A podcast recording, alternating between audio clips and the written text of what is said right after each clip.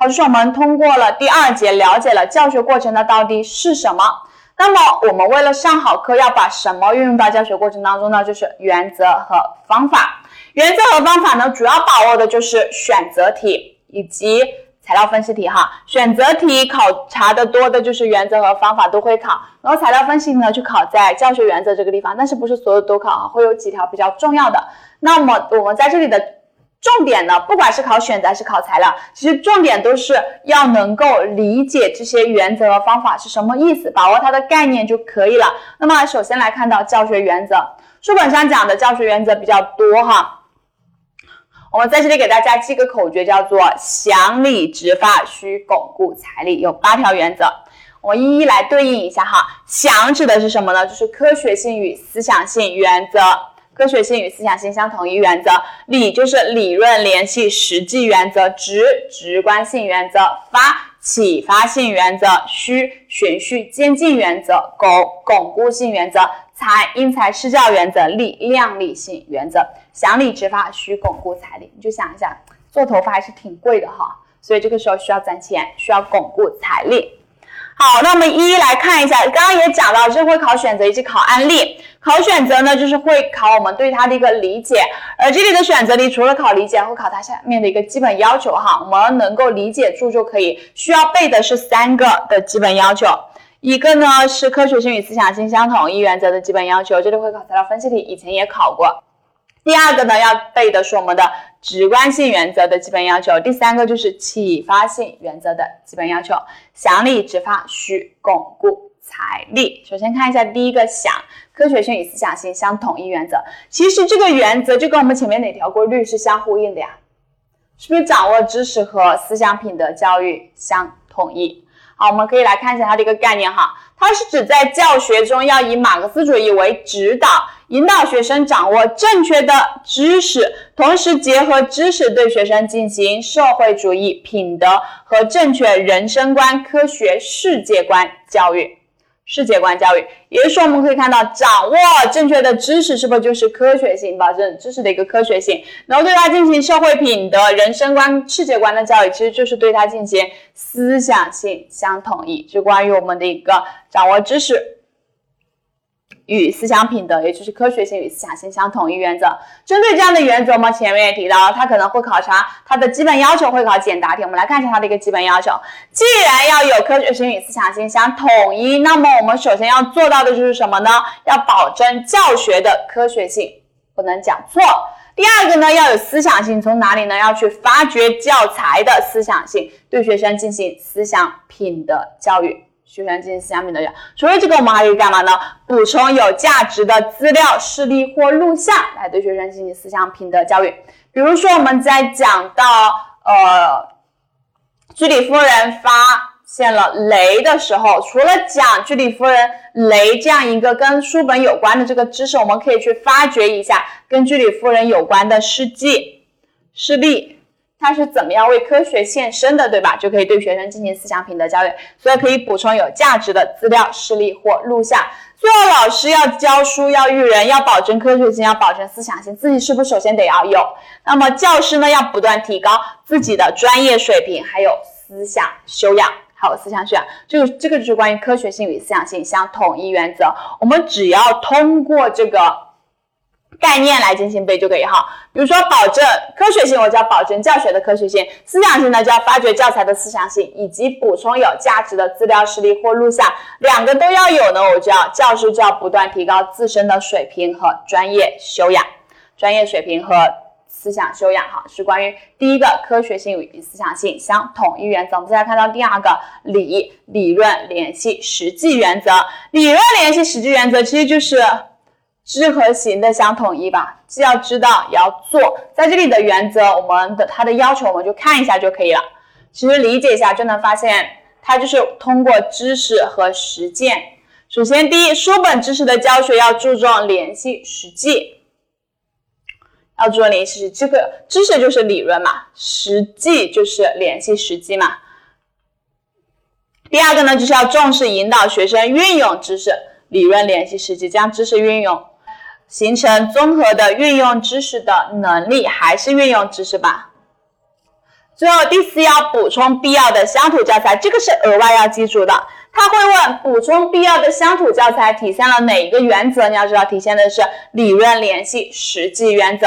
比如说，我们在讲到一些对新中国影响比较、对我们国家影响比较大的战役的时候，那么假如我在南昌，我就可以补充什么呀？八一起义，对吧？南昌八一起义，这是关于补充有加有必要的一些乡土教材。比如说，我们在讲到对中国影响比较大的会议的时候，哎，我正好在遵义，这个时候就可以补充一下遵义会议，这都是补充必要的乡土教材。我讲这些，我讲跟对中国比较大的会议的时候，就属于一种理论；而在遵义的时候，联系了一下它的一个实际乡土教材，所以是一种理论联系实际。好，它还有另外一种考法呢，就考啥呢？考他的名人名言，名人名言，我们来看一下名人名言有哪一些哈。第一叫做读万卷书，行万里路，可以看到，书是属于知识，行呢它是属于实践，所以是理论联系实际。知和行，知是行知识，行是知之成，也是理论联系实际。再看到第三个，纸上得来终觉浅，觉知此事要躬行。纸上得的呢是理论。觉知此事要躬行，躬行就是要亲自去做，这是实际理论联系实际。见之不若知之，知之不若行之。当我们看到这个行，差不多知道它是实际了。第三，倡导理论知识在认识当中的指导作用。好，第六，裴斯泰洛奇的知识与知识的应用，这些都比较好哈，好理解。第七，空洞的毫无依据的理论是一点用处都没有的，也就也就讲到理论要联系实际。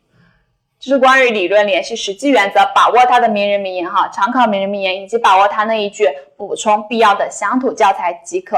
一般来说就考选择题，然后能够理解，能够做到材料分析题它的一个分析也是可以的。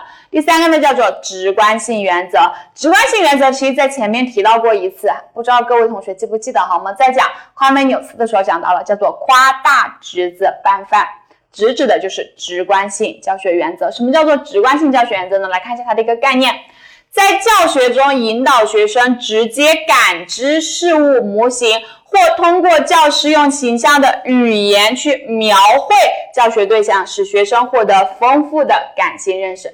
还记得我给各位同学在举那个直观性原则的时候讲到了，说要让学生认识苹果，可以拿苹果给他看，通过。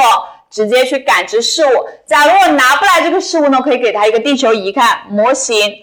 那么实在再没有，我还可以干嘛呢？通过我的语言把它给描绘出来，让你去认识、感知到这个东西，获得感性认识，是它的一个概念哈。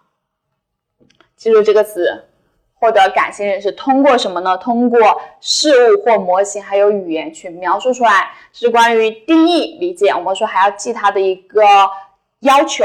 它的要求呢有三个，第一个叫做恰当的选择直观手段，因为前面提到它可以用实物，可以用模像，也可以用语言，这个时候我们就要根据不同的水平去确定不一样的不一样的手段哈，不一样的手段。比如说针对幼儿园的小朋友讲苹果，我可以拿个苹果给他看，但是针对大学生就不用去讲了。所以要恰当的选择直观手段。第二个呢，直观要与讲解相配合。假如说要给学生去讲到经度和纬度，我摆个地球仪摆在那里，可以吗？让学生自己探索，他也看不懂啊。所以直观要与讲解相结合。最后呢，还要充分发挥语言直观的作用。想一下，为什么他要我们要发挥充分发挥语语言直观的作用？嗯，实物我们是不是要花钱？模像是不是也要花钱？那么这个语言花的钱多还是少？几乎不用怎么花钱，对吧？因为语言它是一种最经济、最便利、最有效的手段，所以呢，它要充分发挥语言直观的作用。记住，我们国家都是花最少的钱办最大的事哈。好，这是关于我们的基本要求，有三个，记个口诀叫做宣讲语。宣呢，指的就是恰当的选择直观手段。讲呢，指的就是直观要与讲解相配合；语呢，就是要充分发挥语言直观的作用。宣讲语，这是第二个要背的了。那我们说它还可能会去考察名人名言，那么来看一下关于直观性原则它的名人名言。你看夸美纽斯他的话就来了，刚刚就讲到了夸美纽斯，对吧？凡是需要知道的事物，都要通过事物什么来进行本身来进行教学，所以要把他的东西给展示出来。来丰富学生的一个感性认识。第二个呢，乌生斯基认为，儿童是依靠形式、颜色、声音和感觉来进行思维的。也就是说，你要想让学生思维，你必须把这个东西给摆出来，形式、颜色、声音和感觉来进行。第三个，荀子的“不闻不若闻之，闻之不若见之”，也是说要让他能够看得到，见之体现的就是我们的一个直观性。原则，直观性原则。好，想理直发虚，想理直发直已经讲完了，就是发了。发来看一下第四个，发就是启发性原则。启发性原则其实我们也讲了很多，在第一在第一章的时候讲到了孔子的不愤不启，不悱不发，讲到了苏格拉底的。启发式，它的一个产婆术是启发式教学原则。还有学记里面有一句话叫做“导而服谦，强而服役，开而服达”，都是启发式原则。这些一些呢，其实都是为了要调动什么呀？调动学生的积极性和主动性。我们来看一下启发性原则它的基本要求，这是第三个，也是最后一个需要背的了。第一，要调动学生的主动性吧。你看一下苏格拉底，他教会过路人知识是他自己。是他直接灌输给过路人的吗？不是，他是通过过路人自己一步一步得到的，调动了过路人的他的一个主动性，调动学生学习的主动性。第二呢，要启发学生独立思考，发展学生的逻辑思维能力。第三个呢，还要让学生动手，培养独立解决问题的能力。最后要发扬教学民主，发扬教学民主，建立民主平等的师生关系。这四个，老师你要我背，就这么读一遍了。当然不是这个样子的哈，我会给一张图片给大家去进行记忆。我们可以看一下这幅图片，它是干嘛呢？是不是有一个老师，有一个学生，然后空中有啥？有有什么呀？有钱，对吧？由此可见，联联想到我们以前老师以前为了让我们能够考很高的成绩，他会干嘛？就给我们一些小的奖励。你上幼儿园的时候，老师会让你听话的给你干嘛？贴小红花。对吧？为什么会发钱？其实就是为了调动学生的积极性和主动性和主动性。那么第一个，调动学生的积极性和主动性。老师发了钱，我提了问题，你要去干嘛呀？你要去思考呀。所以第二个，要让学生独立思考，思考完了问题。你光思考，你还去干嘛？你还要去解决。所以第三个要让学生动手，培养学生独立解决问题的能力。问题能力，这个问题我也解决了，能不能因为你是老师，你就说话不算数，这个钱就不给我，我就藏起来？不能吧？要发扬教学民主，建立民主平等的师生关系。就关于启发性原则的四个基本要求，我们一起来捋一下哈。第一个呢，老师发钱。提老师上课提问，然后没有学生回答，那我发钱是为了干嘛？调动学生的积极性和主动性。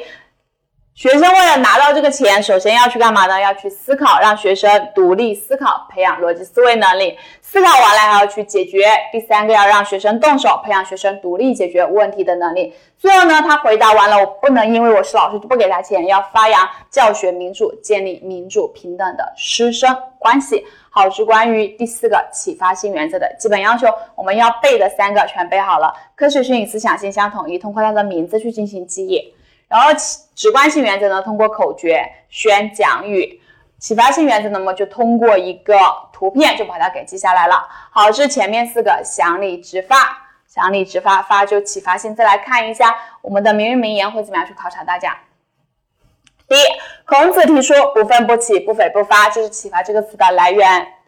其实这里的我们都讲过哈。第二，导而服谦，强而服役，开而复达，引导他而不是牵着他走，鼓励他而不是打击他，启发他而不是直接告诉他答案，所以是启发性。苏格拉底的产婆术也叫做问答法，这三个都是我们还讲的。孔子他是世界上最早使用启发式教学的人，苏格拉底呢，他是西方最早使用启发式教学的人。唯一这里要记住的就是第四个第四多会的一个坏的老师奉送真理，一个好的老师则教人发现真理，所以是启发。尤其他还会怎么问呢？他会问这句话是谁考的？你要知道是第四多会，第四多会，这就是想理直发。再往后看。需巩固财力，需就是循序渐进原则，到后面就比较简单了哈。循序渐进原则就是要遵循顺序嘛。那么来看一下遵循什么的顺序呢？第一个要遵按照教材的系统进行教学，是要要遵循知识的顺序，还要注意主要矛盾，解决好重点和难点的教学，也是要遵循知识的顺序。除了有知识的顺序，这个顺序还有什么呢？要把这个知识教给谁啊？教给学生。第三个就是教学要符合学生的认识规律，由已知到未知，由具体到抽象，由具体到抽象，这个就是循序渐进原则。就记住循序渐进，遵循顺序。什么的顺序呢？既有知识的顺序，也有学生的顺序，能够判断得出来就可以了。我们来看一下相关的名人名言。第一个学记当中的学不列等。学不列等，这个列是什么意思呢？就是超过学习不要超过等级，要循序渐进，不临节而失临也是超越的超越的意思，不要超越这个节度而去施教。杂事而不训，则坏乱而不修，也是要按照顺序来进行。第二个，荀子的不积跬步，无以至千里；不积小流，无以成江海，也是要我们慢慢慢慢来吧。第三，朱熹的未得乎前，则不敢至乎后；未能乎此，则不敢至乎彼。看到有一个词叫做前后此彼，所以也是要按照顺序来。这些话呢，都可以考在我们教育与人的发展那里。还记得有一个规律叫做什么性吗？顺序性。顺序性就要求我们要循循序渐进，尤其是学记里面这些话哈，他会问学不列等，强调我们。教育要符合人的身心发展的哪个规律？就是顺序性了，顺序性。好，这是我们的详理执法虚循序渐进原则。巩固来看一下巩固性原则。巩固性原则就记住它一个点，是为了干嘛呢？为了能够让学生记得住，记得住。怎么样才能够记得住呢？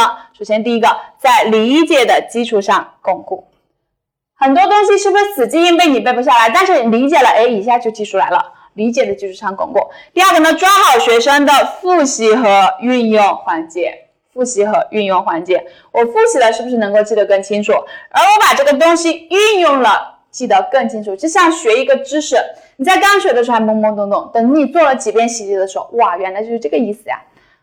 这是关于在运用的环节。最后呢，要教学生复习和记忆的方法。复习和记忆的方法是不是也能够让他能够记得住呢？比如说，我们复习要集体复习和分散复习相结合。记忆的话，比如说要过度学习，对吧？过度学习要百分学习到百分之一百五，这样的一个效果才是最好的。是关于一些复习和记忆的方法，还有什么艾宾浩斯的遗忘曲线？遗忘是立即产生的，也就告诉我们学学习完了之后要干嘛？要立即的去复习。然后它是先快后慢嘛，要立即的去复习，是关于巩固性原则，就记住，目的是为了让学生能够记得住。再来看一下相关的名人名言：学而时习之，温故而知新。习就是复习，乌声四季的复习是学习之母，直接告诉你好复习。还有乌声四季的把学习比喻成醉汉拉车，边拉边丢，到家时只剩下一辆空车，也就是说，我不能边拉边丢。要及时的复习。夸美纽斯的学习不巩固，就如把流水泼到一个筛子上面。也就是说要巩固吧，他都说的这么清楚了。巩固性原则，详理执法需巩固才，因材施教原则，这个更简单哈。因为前面讲的，因为每个人都有个别差异性，所以我们要做到因材施教，一把钥匙开一把锁。来看一下，了解学生的实际和个别差异，为因材施教奠定基础，运用多种方式适应他的个别差异。其实都是一样的了，因材施教原则。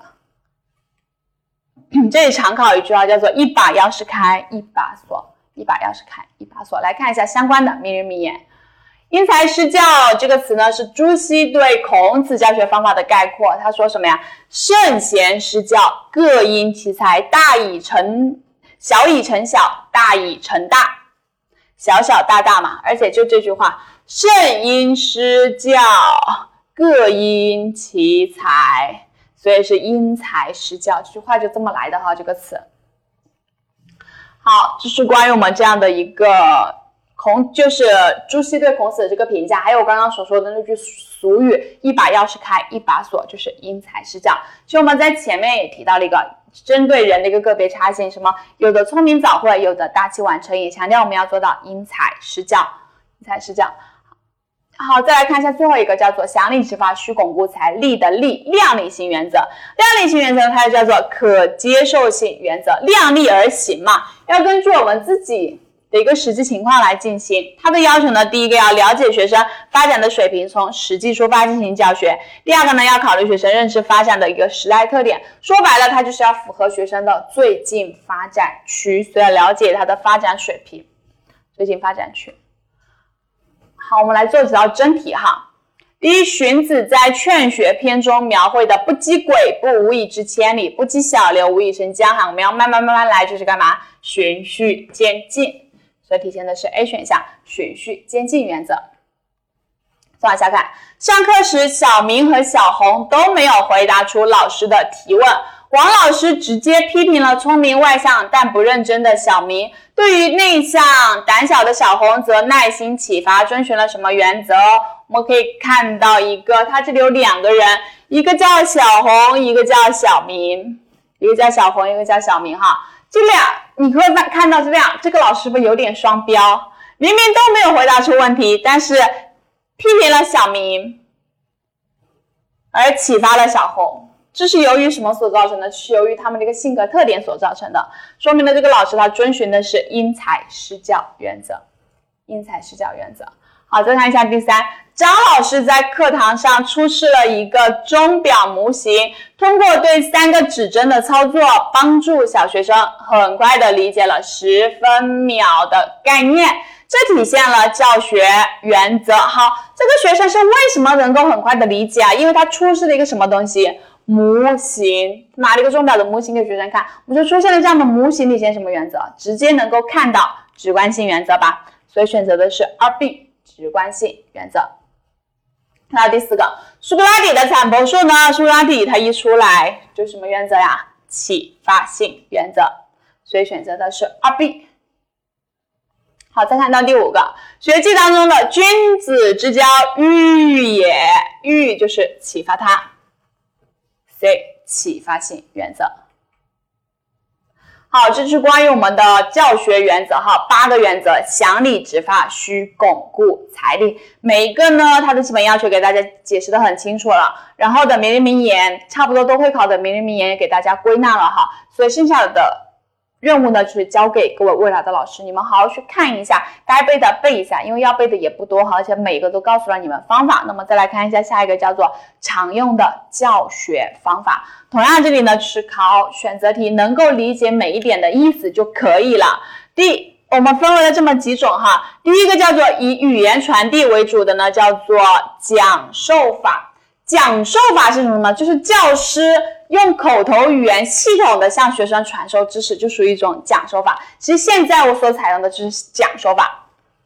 讲授法，讲授法它的地位呢是历史上最早出现，是一种历史最悠久的教学方法哈。讲授法。第二个呢就是谈话法，谈话谈话一个人谈得来吗？谈不来，要两个，所以是一种问答谈话法，它就叫做问答法，叫做问答法。通过向学生提出问题，然后来进行。第三个呢，讨论法。讨论我们就是围绕一个问题各抒己见吧。那你就看到关键词，围绕问题各抒己见，表达自己的想法，就属于讨论法。比如我们的辩论赛，其实有点点像这种讨论法了。比如说老师出示一个东西，针对这个事情来讨论一下，说我们针对这个有老老奶奶摔倒了，要不要扶这样一个事件来进行讨讨论，就属于一种讨论法。第四个呢，叫做读书指导法。读书指导法就是教师向学生去指定一些阅读书目，然后去指导学生阅读的方法。比如说教他要怎么样读，要快快速读怎么读，精细阅读怎么样去阅读，这是一些读书指导法。读书指导法呢，它的目的呢是为了教会学生学会学习哈。教会学生学会学习，就是以语言传递为主。老师只要动动嘴巴说的。你看讲授法都是全程老师在动嘴巴，谈话法呢需要老师去提问，它又叫做问答法。讨论法呢是围绕某个问题各抒己见，我们发表自己的意见和看法也是要说的。讨论法，读书指导法呢，老师要去指导学生这个书该怎么样去读。好，是关于第一类以语言传递为主的。再来看一下第二类，以直。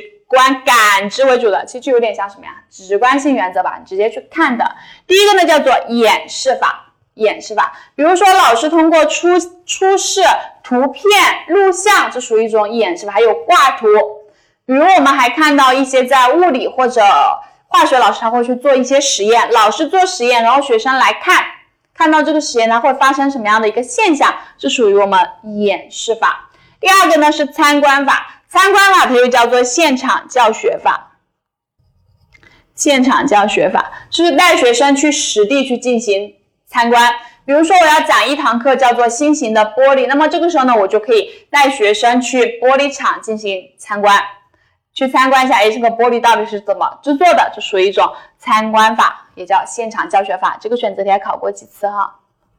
就是直观感是通过你直接看的。第三个呢，是你来做的实际训练为主。第一个叫做练习法，数学老师用的比较多吧？讲一个知识点，你去练吧。还有我们以前经常会进行广播体操比赛，对吧？然后就每天不停的练，不停的练，不停的练，就为了拿第一，这属于一种练习法。第二个呢是实验法，实验法关键词就在于实验嘛。但是我们不能一看到实验。就立马选实验法哈。前面我在这里也提到了一个实验，说老师做实验，学生来看，这属于演示法。那么教师指导学生做实验的，就属于什么？就属于实验法。所以我们要区分到底是演示法还是实验法，就看做实验的主体是谁。如果是老师来做这个实验，就是演示法；如果是学生来做这个实验，就属于实验法。比如说老师指导学生去做。水的一个分解实验，这属于实验法。第三，实习作业法。实习作业法就是将我们所学的理论知识付诸于实践、付诸于实际的一个过程，叫做实习作业法。比如我们学师范类的同学，到了大四都要去实习，是我们把大学四年所学的知识付诸于实践的一个过程，属于实习作业法。比如说今天我在数学课上学了长宽，呃，我回家去量一下我们家房子的长宽。高是什么样的？就属于这样的一种实习作业法。实习作业法，最后实践活动法就参加一些社会实践，这个几乎没怎么考过哈。再看往下叫做情感陶冶，情感陶冶呢分为两个，就陶冶他的情感嘛，可以怎么样去陶冶他的情感呢？欣赏教学法和情境教学法。欣赏教学法就是让学生去欣赏客观事物的真善美。这属于欣赏教学法，看到一个词叫做欣赏。第二个情境教学法呢，关键词在于情境，去创设一些情境。当你看到在案例当中，在选项当中，或者说在题干当中，有老师去为了去帮助学生更好的去了解吸收这个知识，他创设了情境，就属于情境教学法。最后一个探索活动就是发现法，让学生自己去发现。这个几乎没怎么考过哈，考的多的是前面这几个。好，是关于我们的常用的教学方法。看，我们来做几道真题。第一，李老师在教学落花生时，让学生谈谈做人该做落花生这样的人，还是做苹果石榴那样的人？大家都各抒己见。看到一个谈谈，然后各抒己见，围绕某个东西谈一谈，各抒己见，属于什么呀？讨论法吧。所以选择的是二 B。然后很多说老师谈谈不是谈话法吗？我说谈话属于问答，我提出问题你回答就属于谈话，而我围让某个问题问题去谈一谈你自己的想法，去各抒己见，它属于一种讨论法哈，所以选择二 B。第二，根据教学任务的要求，在校内或校外组织学生进行实际操作，将理论知识运用于实践以解决实际问题的方法什么呀？将我所学的运用于实践就是实习作业法了。所以选择的是四 D 实习作业法。好，再看到第三，学科学课上，教师指导学生通过显微镜观察植物内部结构，获得有关植物的知识。这种方法属于是谁来做呀？教师指导学生，学生来做，所以属于实验法。所以选择我们的一个二 B。判断是实验还是衍生，就看做实验的主体是谁，做的人是谁。看到第四。为验证二氧化碳不支持燃烧，老师让学生分组合作，把点燃的火柴放进二氧化碳的气体瓶中，并观察瓶中的变化。这种属于我们来看一下，又是让谁来做呀？让学生分组合作吧，把它放进去，所以是学生来做，那么就属于实验法。我们看一下是不是哈？对，所以选择 A 选项实验法。好，讲了那么多方法，我们真题也做了哈，大家也能看得出来，它一般考察在哪里？是不是实验法？它的出场率比较高啊，所以我们可以多去看一下哈。有这么样的方法，那我们在选择真正的教学过程当中，选择方法要依据什么去选择呢？这是一个材料分析题的考点。我们主要通过三个方面，叫做教师、学生和教材。因为教学教学嘛，有教师的教，还有学生的学。首先来看到教师要考虑教师的什么东西呢？要考虑教师的业务水平、实际经验，还有个性特点。假如说我想要采用一个演示法，用 PPT，但是这个老师由于年纪比较大了，不会用，那么他还能用这样的演示法吗？就不能。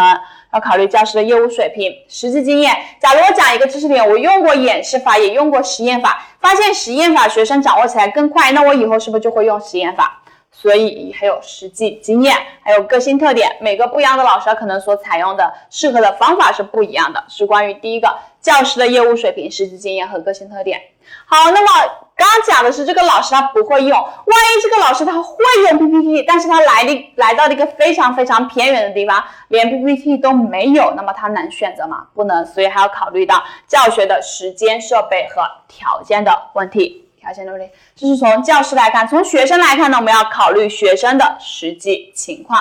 像假如我们教小朋友，一年级的小朋友，你能让他去做实验吗？一般来说，一些危险性的实验，或者说有一点点难度实验，都不要让他去做。而针对于像如果是做实验，你让高中大学生去做，可不可以？是可以的。所以选择方法要考虑学生的实际情况。实际情况以及第三个，我们从教材方面来看，考虑课程的性质和教材内容的特点。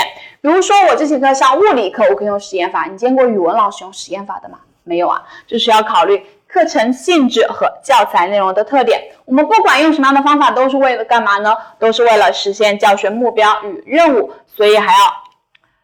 考虑教学目标与任务，这是关于我们教学方法选择的依据。五点分为三个方面哈，我们一起来捋一下。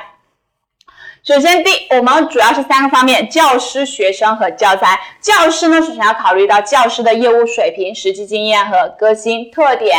还要考虑到教学的时间、设备和条件，学生要考虑到学生的实际情况，教材呢要考虑到课程的性质和教材内容，以及还有教学目标，嗯，任务。教学目标与任务讲到这个地方呢，我们整个的第三节内容就没有了哈，就围绕两个地方讲了，一个讲了教学原则，一个讲了教学方法。教学原则呢，就是想理执法，需巩固财力，想科学性与思想性相统一原则，具体的基本要求需要注意的，要保证。